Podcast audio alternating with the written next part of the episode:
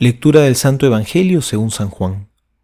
En aquel tiempo Jesús dijo a sus discípulos, No se turbe vuestro corazón, crean en Dios y crean también en mí.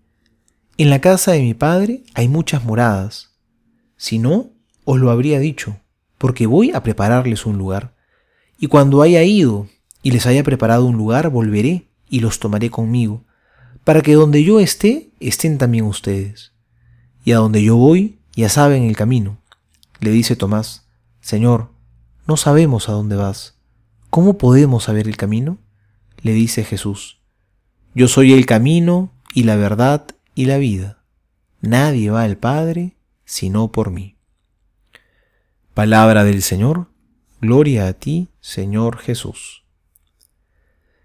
Jesús en la última cena reunido con sus amigos, pronuncia uno de sus últimos discursos, porque ya no estará más como estuvo con ellos en los tres años de su vida pública. Por eso hoy Jesús les quiere dar palabras de consuelo. No se turbe vuestro corazón, no se inquieten, ya no me verán de la misma manera que antes, porque he partido a prepararles una morada. Tengo un lugar con el nombre de cada uno de ustedes, preparado para ustedes desde siempre. Y esa es la primera esperanza que el Señor quiere comunicarnos. Hemos sido creados para la salvación, no para la condenación. Esa es nuestra gran esperanza. Y el camino para gozar de esa dicha plena solamente es uno.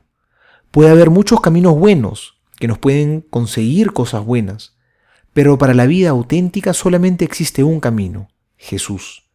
La amistad con Él, la unión profunda con Él, es lo que nos lleva al gozo que tanto anhelamos. Y Jesús no es un camino lejano ni fuera de alcance. Es más bien un camino accesible, que ha venido y se ha acercado a nosotros.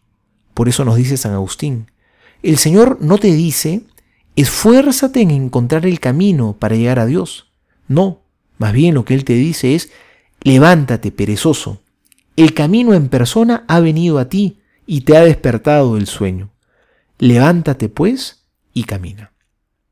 Soy el Padre Juan José Paniagua y les doy a todos mi bendición en el nombre del Padre y del Hijo y del Espíritu Santo. Amén.